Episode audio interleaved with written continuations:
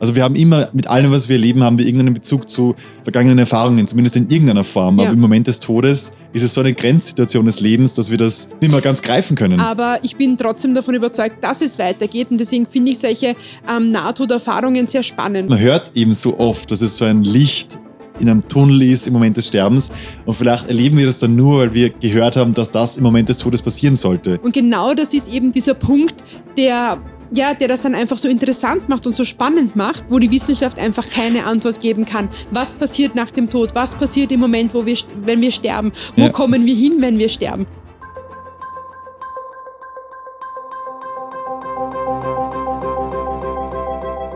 Zwischen Himmel und Erde.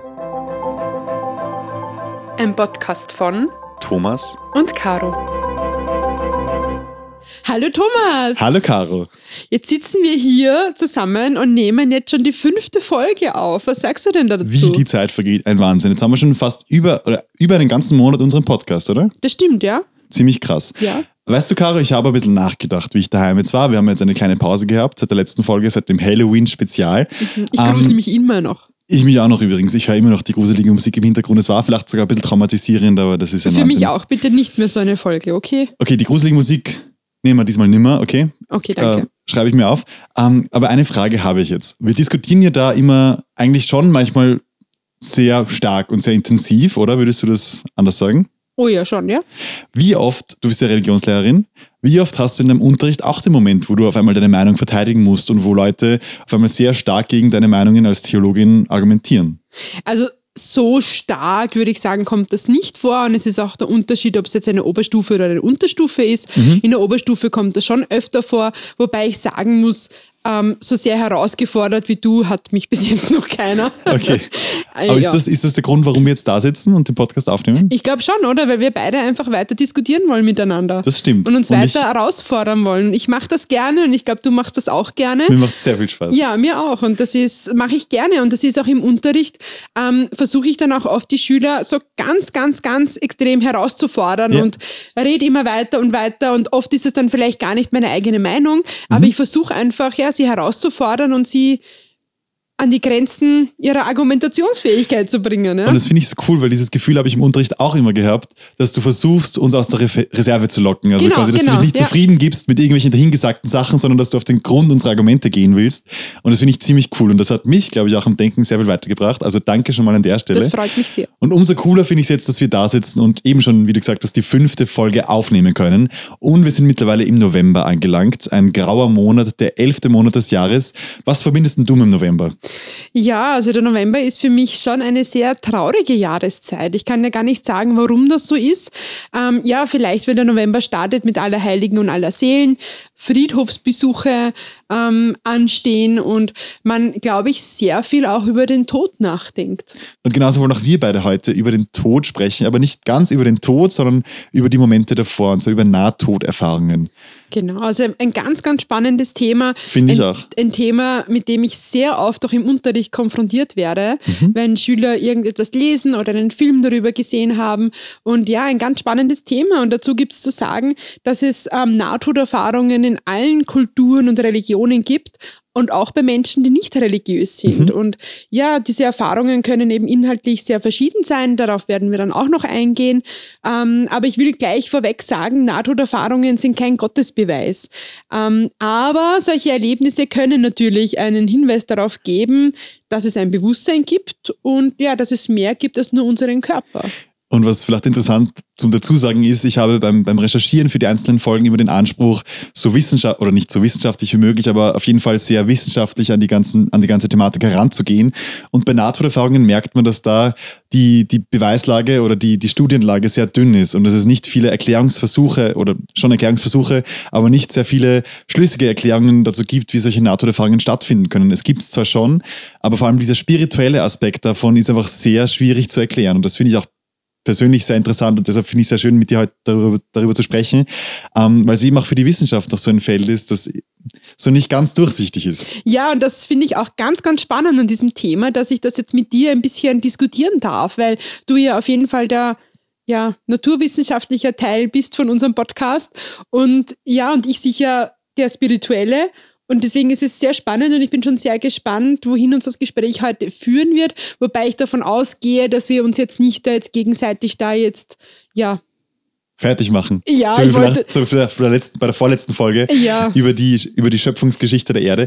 Aber meine erste Frage an dich, und ich, ich finde es lustig, ich stelle dir immer Fragen, aber ich finde es immer so interessant, deine Meinungen zuerst zu hören. Das stimmt, Ähm, lieber Thomas, da möchte ich auch ganz kurz einhaken. Das habe ich dann oft schon als Feedback bekommen, dass es irgendwie so wie eine Art Interview ist. Du bist da der Interviewer und stellst mir ständig irgendwelche Fragen. Im Unterricht war das eigentlich ganz anders, ja. Da habe ich die Fragen gestellt und du hast dann mir dann daraufhin auch Fragen gestellt. Ja. Aber ja, es hat sich irgendwie die Rolle dann ein bisschen geändert. Aber das ist ja. auch sehr spannend, dass sich, dass sich diese Rolle plötzlich so umgekehrt hat. Und ich finde es eben, wie gesagt, einfach sehr interessant, auch deine Meinungen zuerst zu hören. Und deshalb meine erste Frage an dich. Was gibt es denn überhaupt für unterschiedliche Erfahrungen, was, was diese Nahtoderlebnisse ähm, betrifft? Ja, also es gibt ga- ganz, ganz viele verschiedene Berichte von Menschen, die das erlebt haben. Ähm, es gibt Menschen, die sagen, sie haben gar nichts erlebt, sie haben nichts gesehen und nichts erlebt, aber sie waren klinisch tot. Man hat sie dann nachher ähm, ja, gefragt, was sie erlebt haben und die sagen, es war einfach das Nichts. Dann gibt es sehr, sehr viele Menschen, die sagen, dass sie ein Licht sehen und dieses Licht nicht nur sehen, sondern irgendwie auch spüren. Also ganz interessant. Ähm, und das Licht ist dann oft auch eingebettet in einen Tunnel, wo sie einfach das totale Bedürfnis haben, dort jetzt hingehen zu wollen. Ja. Und dann unglaublich enttäuscht sind, dass sie wieder in ihren Körper zurückkommen, der ja von sehr vielen Schmerzen natürlich dann auch geprägt ist und sie sich ganz leicht und frei gefühlt haben. Und dann, was ich auch immer sehr spannend finde, vielleicht können wir da näher, nachher noch ein bisschen näher darauf eingehen, ist, wenn Menschen in ihren Nahtoderfahrungen Angehörige gesehen haben. Ja, voll. Und Ja. noch interessanter und spannender ist das, wenn das Angehörige sind, die sie eigentlich gar nicht kennen dürften. Ja. Also ja, ganz, ganz spannend. Und vielleicht dazu aber ein paar Daten, die ich dann doch gefunden habe. Ungefähr 20 Prozent, also jeder Fünfte, der eine Nahtoderfahrung äh, erlebt hat, hat so eine Begegnung mit einem Verstorbenen miterlebt. Und das ist recht spannend. 20 Prozent eben so eine Begegnung mit Verstorbenen ähm, und auch 20 Prozent erleben so eine Art Flashback des Lebens, also so einen Lebensfilm. Das ist ja das, was man oft hört im Moment des Todes, sieht das ganze Leben wie ein Film an einem vorbei. Und eben das, das gibt's wirklich, und da gibt's auch Daten dazu, dass Menschen das wirklich erleben. Dann 33 Prozent äh, erleben Erfahrungen außerhalb der eigenen Wahrnehmung, wie zum Beispiel ein, ein Schweben über dem eigenen Körper oder eben, wie du erwähnt hast, diese intensive Helligkeit äh, in Form eines Tunnels mit einem Licht dahinter.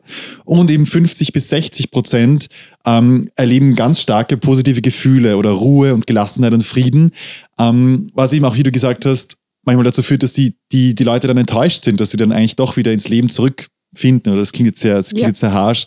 Ähm, aber eben 50 bis 60 50 bis 60 Prozent erleben diese ziemlich positiven Gefühle. Ja, das stimmt. Und Thomas, jetzt hätte ich eine Frage an dich, nämlich Natürlich. wenn du jetzt diese ähm, Nahtoderfahrungsberichte auch liest Mhm. oder wenn, du, wenn wir darüber reden, was ist denn da deine persönliche Meinung dazu? Du doch als sehr wissenschaftlich angehauchter Mensch, Mhm. glaubst du das?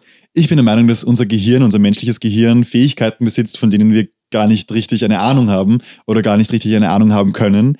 Und ich glaube, dass unser Gehirn eine ziemliche Vorstellungsgabe hat. Und das ist auch das, was man in sehr vielen Daten auch lesen kann, dass im Moment des Sterbens oder kurz davor eine extreme Erregungswelle durch das Gehirn fährt. Das ist vergleichbar wie ein Tsunami, der äh, Nervensignale durch das Gehirn feuert. Und ich glaube, dass es dazu einfach schon zu Erfahrungen kommen kann, die das übersteigen, was wir so im Alltag erleben.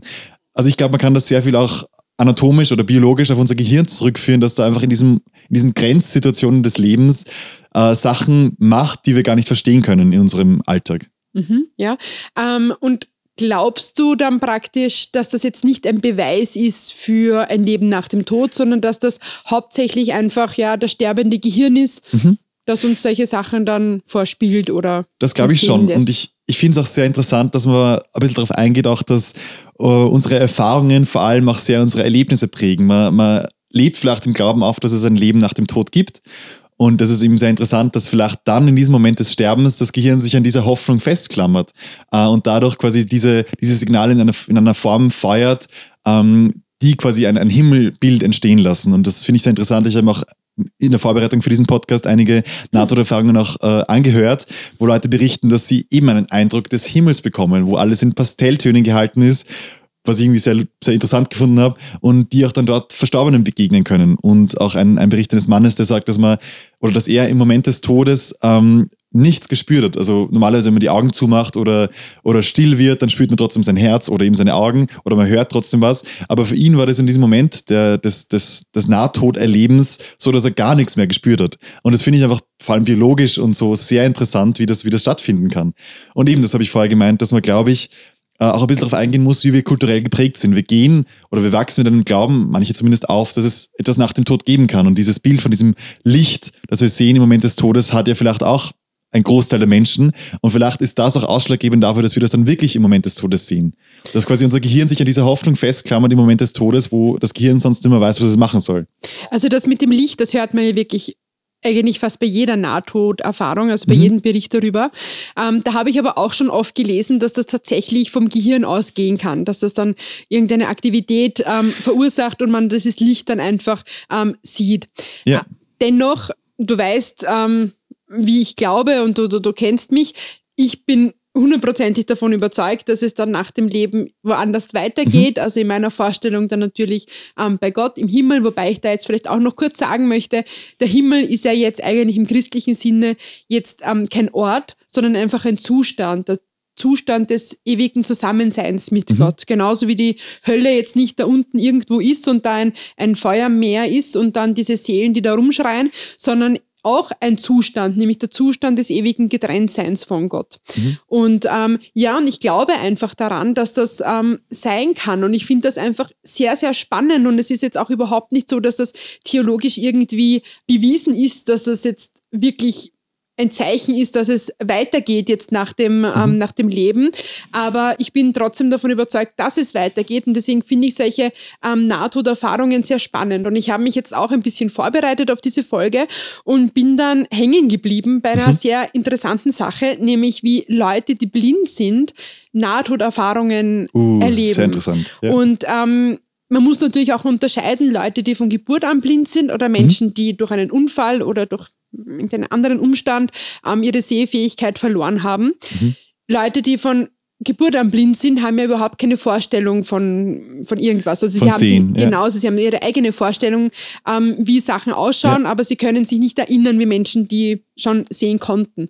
Und ähm, da gibt's wirklich tatsächlich einige Fälle von Menschen, die blind sind und dann Nahtoderfahrungen hatten die haben dann genau beschreiben können, was sie da sehen. Sie haben auch so eine außerkörperliche körperliche Erfahrung gehabt mhm. und haben sich dann auf einem OP-Tisch liegen sehen und mhm. haben zuerst nicht gewusst, was das jetzt ist, weil ja, sie einfach ja. nicht wussten, ist das jetzt ein Körper, ist das mein Körper, wie schaut überhaupt ein Körper aus, bis sie dann mitbekommen haben, ja, das bin ja ich, ich liege dort, ja, mhm. und die Ärzte versuchen da gerade mein Leben zu retten und ähm, konnten alles ganz genau beschreiben. Und was ich dann immer spannend finde, ist bei solchen ähm, Erfahrungsberichten, dass sie dann auch andere Menschen und Angehörige irgendwie sehen können, wie die ja. gerade leiden oder vor der Tür mhm. gehen oder beten oder was auch immer, um ja mit dieser schwierigen Situation dann ähm, besser fertig zu werden. Und das hat mich ähm, ja sehr beeindruckt, einfach diese Berichte, die ich gelesen habe über Menschen, die nicht sehen können und trotzdem aber so ganz genau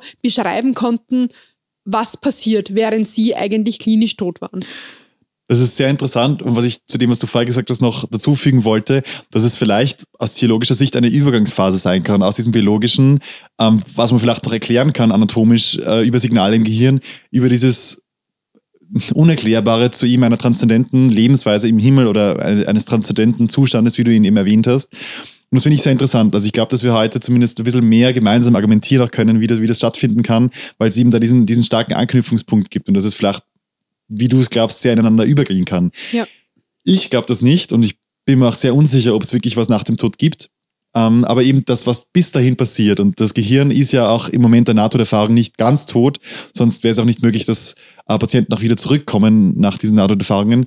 Ähm, deshalb finde ich es persönlich sehr interessant, auch was du über, über blinde Menschen sagst, was aber für mich auch mehr dafür ein Zeichen sein kann, dass eben im Moment des Todes das Gehirn auf einmal alles feuert, was es kann und auf einmal äh, in einer Signalstärke äh, feuert, die sonst noch nie da gewesen ist, was zu Eindrücken führt, die vielleicht sonst nur mit ähm, psychotropen Drogen äh, erreicht werden kann, was ich sehr interessant finde. Und was auch ein, ein Argument ist, das ich beim Recherchieren ein bisschen gefunden habe, ist, dass du ja, oder dass, dass man immer wieder hört, dass Nahtod äh, Patienten oder Patientinnen spüren, dass sie eben außerhalb ihres eigenen Körpers existieren. Und äh, aus psychologischer Sicht ist das was ziemlich Interessantes. Und zwar kann man das darauf zurückführen, dass der Mensch nicht akzeptieren kann, dass er stirbt, und das habe ich wirklich so nachgelesen, das ist kein Scherz, dass der Mensch nicht akzeptieren kann, dass er stirbt und sich deshalb eine Lebensform oder eine Bewusstseinsform sucht, ähm, in der er nicht sterben muss. Und das ist quasi eine, eine Version seines Selbst, die über dem eigenen Körper existiert. Also das ist quasi der Prozess, der im Gehirn vorgeht, äh, warum solche äh, Außerbewusstseinserfahrungen oder außer körperlichen Erfahrungen stattfinden, dass eben der Mensch oder sein Bewusstsein über dem eigenen Körper schwebt, weil ihm der Mensch nicht oder das Gehirn nicht ganz akzeptieren kann, dass jetzt der Tod bald eintritt und er deshalb nach einer Möglichkeit sucht, dem zu entgehen. Sehr interessant. Also das habe ich noch nicht gehört und auch noch nicht gelesen. Also wirklich ähm, sehr interessant. Dazu möchte ich aber dann auch noch etwas sagen. Ich habe auch einen Fall gefunden, ähm, wo ein, der Körper von einer Frau nach einem Unfall auf 15 Grad Körpertemperatur heruntergekühlt werden musste, mhm. weil sie musste an der Gehirnader operiert werden. Und die Frau hatte da eben auch so ein außerkörperliches Erlebnis. Mhm. Sie konnte nämlich ähm, wie die OP dann vorbei war, ganz genau und ganz präzise beschreiben, ähm, wie das Werkzeug der Ärzte aussah, was sie genau gemacht haben, was sie geredet haben. Und was da aber spannend ist, zu diesem Zeitpunkt war aber so gut wie keine Gehirnaktivität mehr messbar. Also sie hätte das eigentlich gar nicht irgendwie sehen können oder wahrnehmen können, weil das Gehirn ja ja. nicht funktioniert hat oder fast nicht funktioniert hat ja. diesem, zu diesem Zeitpunkt. Ja. Was sehr interessant ist, ist ja, ich habe ja auch einige Videos auch von Wissenschaftlern dazu gesehen und ich weiß nicht ganz, ob ich mich jetzt ein bisschen in, in unsicheres Terrain bewege. Ähm, was ich gelesen habe, ist, dass man vor allem bei solchen Scans der Gehirnaktivität oft nicht ganz in den, in den Kern oder in das Zentrum des Gehirns vorleuchten kann ähm, und dass man deshalb quasi oft nicht ganz sehen kann, ob jetzt noch Aktivität stattfindet oder nicht, weil man eben nur ähm, von außen drauf schauen kann. Aber ich weiß eben nicht ganz, ob das wissenschaftlich so korrekt ist. Auf jeden Fall sind es, egal was man von NATO-Erfahrungen denkt, ist es auf jeden Fall was äußerst Interessantes und was, was, was auf jeden Fall auch die Wissenschaft herausfordert und auch vielleicht die Theologie herausfordert, was eben in diesen Grenzsituationen des Lebens passiert. Eine Sache, die ich noch gern, ähm, auf die ich noch gern eingehen würde, waren diese, diese extrem positiven Gefühle, die man eben spürt, die zurückzuführen sind auf körpereigene Opiate, also Endorphine, die ausgeschüttet werden im Moment des Todes, ähm, wodurch eben die, die, die Schmerz, Empfindung abnimmt und Euphorie und diese Abspaltungserlebnisse entstehen können. Was sehr interessant ist, weil es eben auch wieder so eine letzte Hoffnung des Gehirns ist, quasi sich vor dem Tod zu bewahren, weil etwas passiert, was vielleicht sonst oder was ganz sicher sonst im Leben noch nie zuvor passiert ist. Und das Gehirn reagiert damit auf diese, auf diesen eintretenden Tod, der immer ähm, unaufhaltsamer wird. Und gleichzeitig nimmt dabei der Sauerstoffgehalt im Gehirn immer weiter ab, was eben auch äh, ungefähr die gleichen Ergebnisse haben kann, wie wenn man extrem hohes Fieber hat äh, oder unter Anästhesie steht. Also diese, diese Fieberträume, die du vielleicht kennst, wo alles sehr ein großes Wirrwarr ist, ja, sind ja. zumindest Vorboten von dem, wie man eine Nahtoderfahrung verstehen kann. Ja, ähm, ich finde es wieder sehr spannend, wie wissenschaftlich du wieder versuchst, an das Ganze heranzugehen auch. Aber natürlich ist, ist natürlich sehr wichtig, ja, dass man da die ganzen ähm, Fakten kennt und, und, und ja. ja. sich damit beschäftigt. Und mich interessiert ja auch diese, diese wissenschaftliche Seite sehr bei NATO-Erfahrungen, deshalb ja. gehe ich auch mehr darauf ein. Natürlich, ja, verstehe ich. Ähm, aber was ich da spannend finde, irgendwie schließen wir immer einen Bogen oder spannen wir einen Bogen immer zur ersten Folge.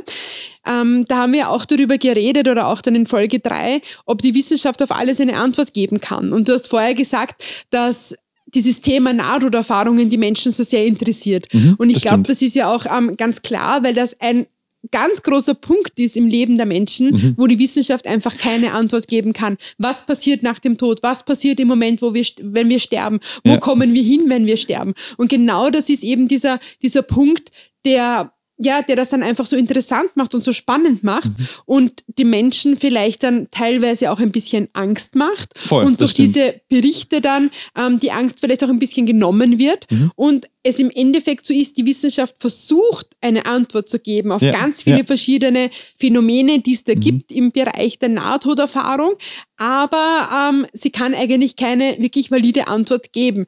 Ich möchte jetzt nur ganz kurz sagen, es ist so süß, wie der Thomas mir gegenüber sitzt und dann immer aufzeigt, weil er was sagen will. Also bitte, Thomas, was möchtest du sagen? Und eben anschließend an das, natürlich, die Menschen haben oder viele Menschen haben ganz sicher Angst vor dem Tod.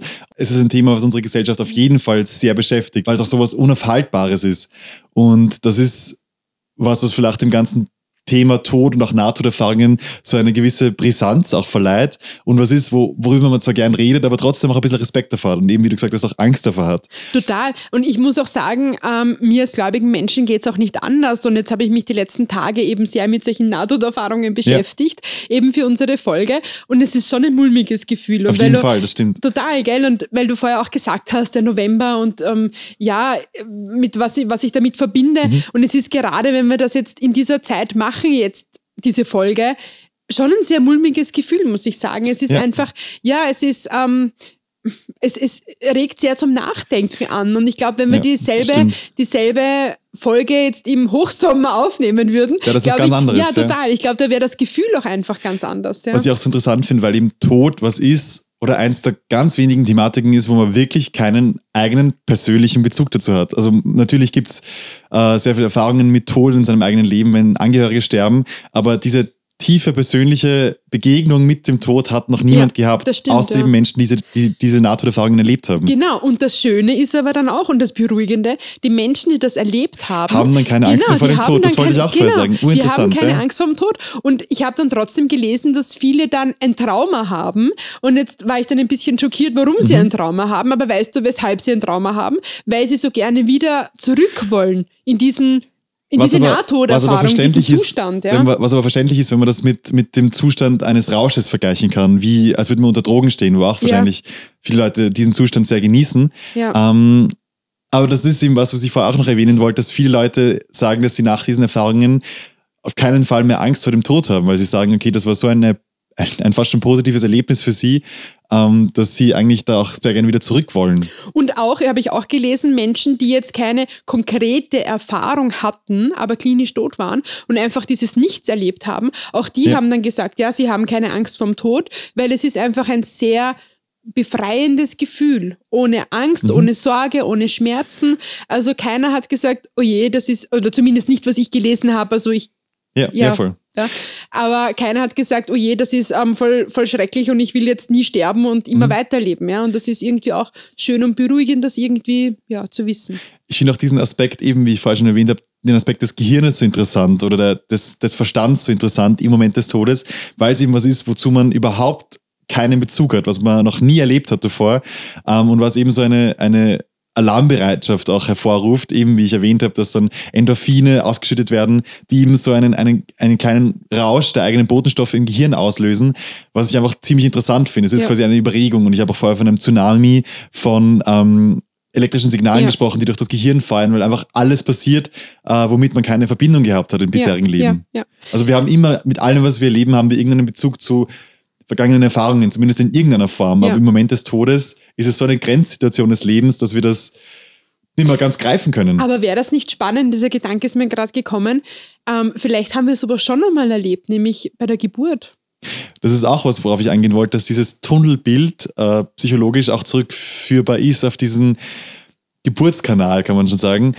Was, was ist, was ich äh, ja, okay, interessant finde, aber eben, dass man auch zurückführen kann auf diesen Moment der Geburt.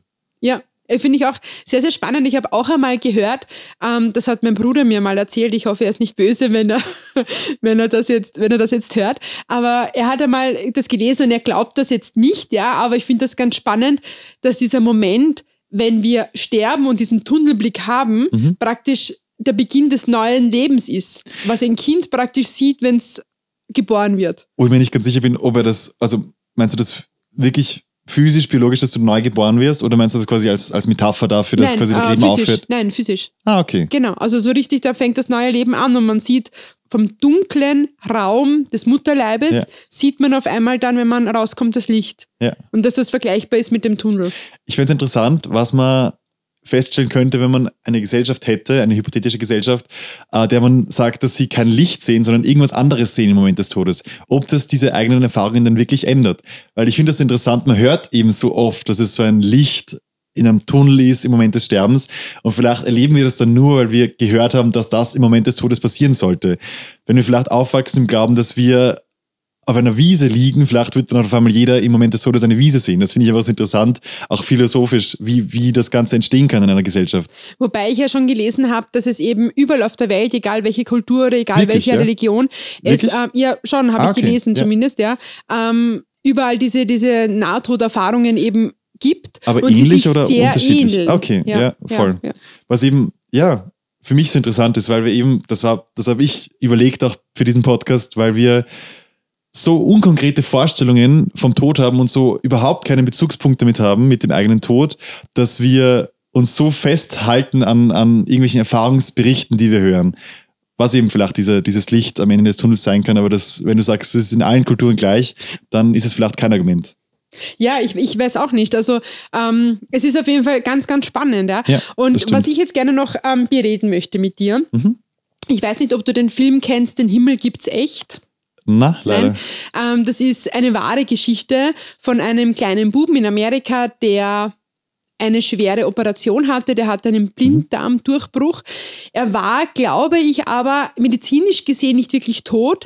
Aber er hatte trotzdem eine Nahtoderfahrung. Und das ist aber dann erst im Nachhinein dann rausgekommen, wie er seinen ähm, Vater, der ist Pastor, ja, ähm, in einer evangelischen Gemeinde eben in Amerika.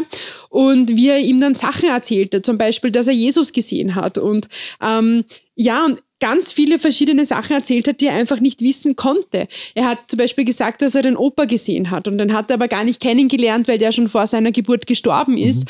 Und dann hat ähm, ja sein Vater ihm ein Foto gezeigt von, von seinem Vater, eben wie er ähm, ausgeschaut hat zu einem Zeitpunkt oder ungefähr in dem Alter, wo er dann auch gestorben ist. Ja. Und dann hat der Bub gesagt, nein, das, also, das ist er nicht. Und dann hat er ihm ein Foto gezeigt von, dem, von seinem Vater in jüngeren Jahren und dann hat er gesagt, ja, genau das ist er. Und hat Ja. auch einen Spitznamen verwendet, den er gar nicht hätte wissen können. Und was ich am unheimlichsten oder am also ich möchte, das möchte ich jetzt nicht negativ behaftet ähm, haben, das Wort, aber doch für mich am unheimlichsten finde daran, ist, dass ähm, seine Mutter hatte eine Fehlgeburt, bevor sie mit ihm eben schwanger war und ihn bekommen hat. Und er hat auch noch eine Schwester. Und ähm, die eben lebt bei ihm auch oder in der Familie.